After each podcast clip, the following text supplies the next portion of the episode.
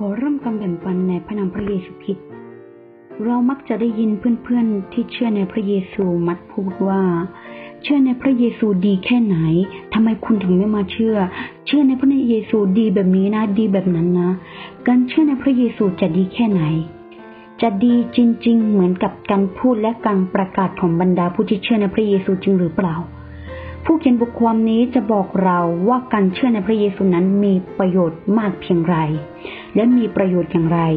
ให้เรามาร่วมมือกันและหาคำตอบของคำถามนี้ที่ว่า การเชื่อในพระเยซูดีแค่ไหนกันเชียวและมีประโยชน์อย่างไรคำอธิบายนี้มีดังนี้ก็คือหนึ่งการเชื่อในพระเยซูสามารถทำให้เรามีสติปัญญา พระคัมภีร์กล่าวไว้ในสดุดีบทที่ 111 ข้อที่ 10 ว่า ความยำเกรงพระยาเวเป็นที่เริ่มต้นของสติปัญญา บรรดาผู้ที่ปฏิบัติตามก็ได้ความเข้าใจดี และสั่งเสริญพระองค์ดำรงอยู่เป็นนิจ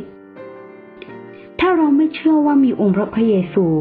เราจะกลายเป็นคนที่เชื่อโชคลางของรูปเคารพ สิ่งเหล่านี้ช่างเป็นเรื่องที่โง่เขลาบางคนกลายเป็นอาเทวนิยม อาเทวนิยมนั้นก็คือไม่เชื่อว่ามีพระเจ้า แต่เชื่อในธรรมชาติ ด้วยการศึกษาเพียงเล็กน้อย คนเหล่านี้ก็โง่เช่นกัน ในสดุดีบทที่ 14 ข้อที่หนึ่งเพราะพระเจ้ามีอยู่จริงและสำแดงพระคุณแก่โลก แต่มนุษย์กลับไม่รู้จักที่จะนมัสการและบูชาพระองค์ผู้ที่ทรงสร้างเรามานั้น นี่ยิ่งเป็นสิ่งที่ไม่ควรทำไม่ใช่หรือ ความยังเกมพระเจ้าเป็นที่เริ่มต้นของสติปัญญา บรรดาผู้ที่ปฏิบัติตามก็ได้ความเข้าใจดีพระคัมภียังกล่าวอีกว่า และพระองค์ตรัสกับมนุษย์ว่า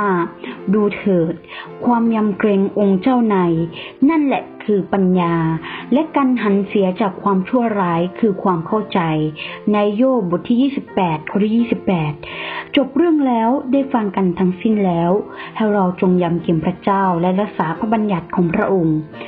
เพราะสิ่งนี้เป็นหน้าที่ของมนุษย์ทั้งปวงในปัญญาจารย์บทที่ 12 ข้อที่ 13 คำสั่งของพระเจ้าบันทึกไว้ในพระคัมภีร์ พระคัมภีร์เป็นคุมทรัพย์ที่ยิ่งใหญ่ที่สุดที่พระเจ้าประทานให้ไว้กับโลก พระคัมภีร์ประกอบด้วยปัญญาทุกประเภท รวมทั้งปัญญาแห่งความรอด และปัญญาของการอยู่ในโลกนี้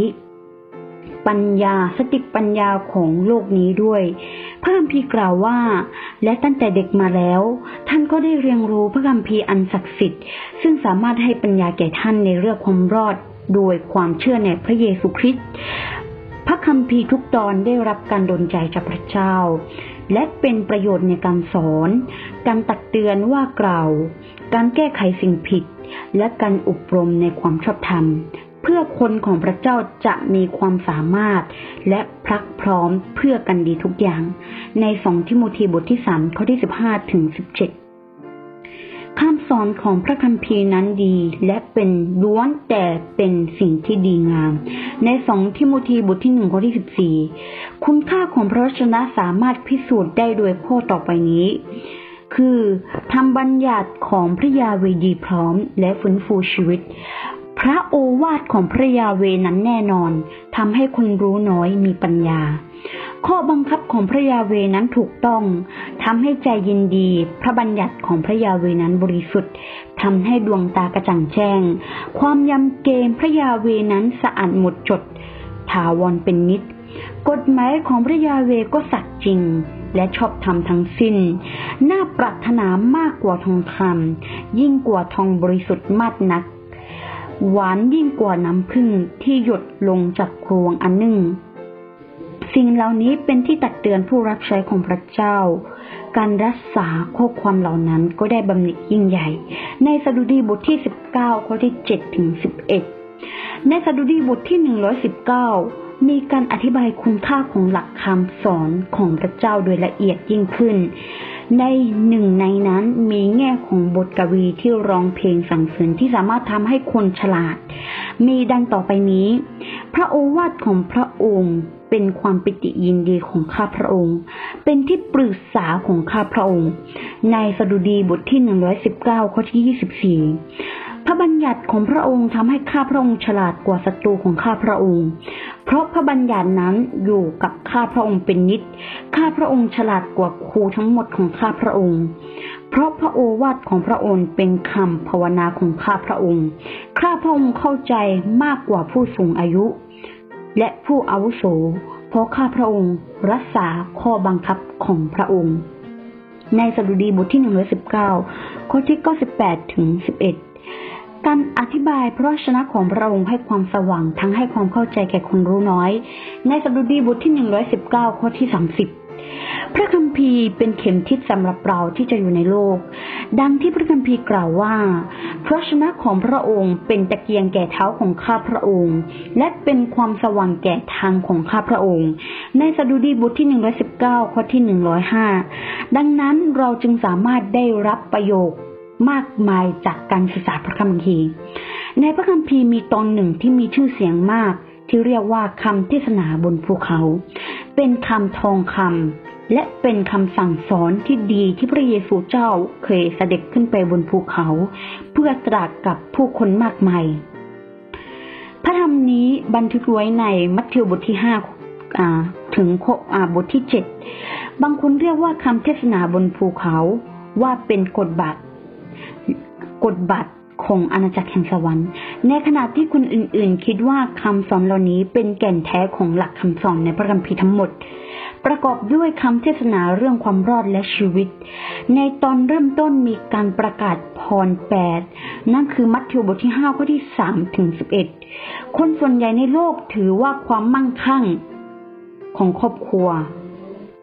ลูกและอายุยืนยาวนั้นเป็นพรสามประการของชีวิต แต่พระเยซูเจ้าไม่ได้ตรัสอย่างนั้น คนที่มีความสุขที่พระองค์ตรัสคือประการแรก บรรดาผู้ที่ได้รับอาณาจักรแห่งสวรรค์ เพราะความยากจนก็เป็นสุข ประการที่สองบรรดาคนที่โศกเศร้าและเศร้าโศกก็เป็นสุข เพราะเขาได้รับการหนุนใจจากองค์พระเยซู เพราะพวกเขาคร่ำควรในสถานการณ์ที่ทุรร้าย ประการที่สามผู้ที่ได้รับแผ่นดินสวรรค์เพราะความสุภาพก็เป็นสุข ประการที่สี่คนที่ตั้งใจแสวงหาความชอบธรรมก็เป็นสุข ประการที่ห้าคนที่มีความเมตตาก็เป็นสุข ประการที่หกคนที่มีจิตใจบริสุทธิ์ก็เป็นสุข และประการที่เจ็ดคนที่สร้างสันติก็เป็นสุข และท้ายที่สุดคือประการที่แปดคนเหล่านั้นที่ข่มเหงที่ถูกข่มเหงเพราะความชอบธรรมก็เป็นสุข สิ่งเหล่านี้ล้วนเป็นการประกาศปฏิวัติ ซึ่งแตกต่างอย่างสิ้นเชิงจากแนวคิดของมนุษย์บนโลกว่าความสุขที่แท้จริงคืออะไร ประการที่สองพระเยซูทรงสอนคนให้เป็นเกลือและความสว่างแก่โลก เกลือเป็นการป้องกันการทุจริตในโลก เช่นเดียวกับเกลือที่มีฤทธิ์ฆ่าเชื้อ และทำให้โลกอบอุ่น เหมือนกับที่เกลือสามารถปรุงรสได้ นอกจากนี้ยังมีสิ่งล้ำค่ามากมายที่จะสอนคนให้ปฏิบัติตาม มีประโยคหนึ่งซึ่งมักจะเรียกว่ากฎทอง ก็คือกฎทองคำ ในมัทธิวบทที่เจ็ดข้อที่สิบสองกล่าวว่า จงปฏิบัติต่อผู้อื่นอย่างที่พวกท่านต้องการให้พวกเขาปฏิบัติต่อท่าน เพราะนี่คือธรรมบัญญัติและคำสั่งสอนของบรรดาผู้เผยพระชนะคำพูด ทองคำนี้ เปรียบเท่ากับสิ่งที่คงชื้อกล่าวไว้ว่า อย่าทำกับคนอื่นในสิ่งที่คุณไม่ต้องการ แต่สิ่งที่คงชื้อกล่าวว่า และเก่านี้เป็นแง่ลบของหลักการเดียวกันในขณะที่พระเยซูเจ้าตรัสในด้านบวก และเมนซิอุสกล่าวว่า ผู้ที่รักผู้อื่น ผู้คนย่อมรักพวกเขา ผู้ที่เคารพผู้อื่น ผู้คนย่อมเคารพพวกเขาเสมอเช่นกัน หากเราสามารถติดตามคำเทศนาและทำตามคำเทศนาบนภูเขาได้ เราก็ไม่เพียงแต่จะได้ประโยชน์แก่ตนเองเท่านั้น แต่ยังรวมถึงผู้อื่นด้วย และเราสามารถตระหนักถึงอาณาจักรแห่งสวรรค์บนแผ่นดินโลก เป็นมาตรฐานทางศีลธรรมสูงสุด ไม่มีศาสนาหรือแนวคิดทางศีลธรรมใดในโลก ที่สามารถเปรียบเทียบได้ ดังนั้น หากเราไม่เชื่อในพระชนะของพระเจ้า เราก็จะไม่มีความรู้อันล้ำค่านี้ วันนี้ดิฉันขอแบ่งปันข้อพระคัมภีร์ถึงเท่านี้ขอคืนสังฆราศีแด่องค์พระผู้เป็นเจ้าผู้อยู่บนฟ้าสวรรค์ และขอให้พระคุณสันติสุขจงดำรงอยู่กับธรรมิกชนทุกคน อาเมน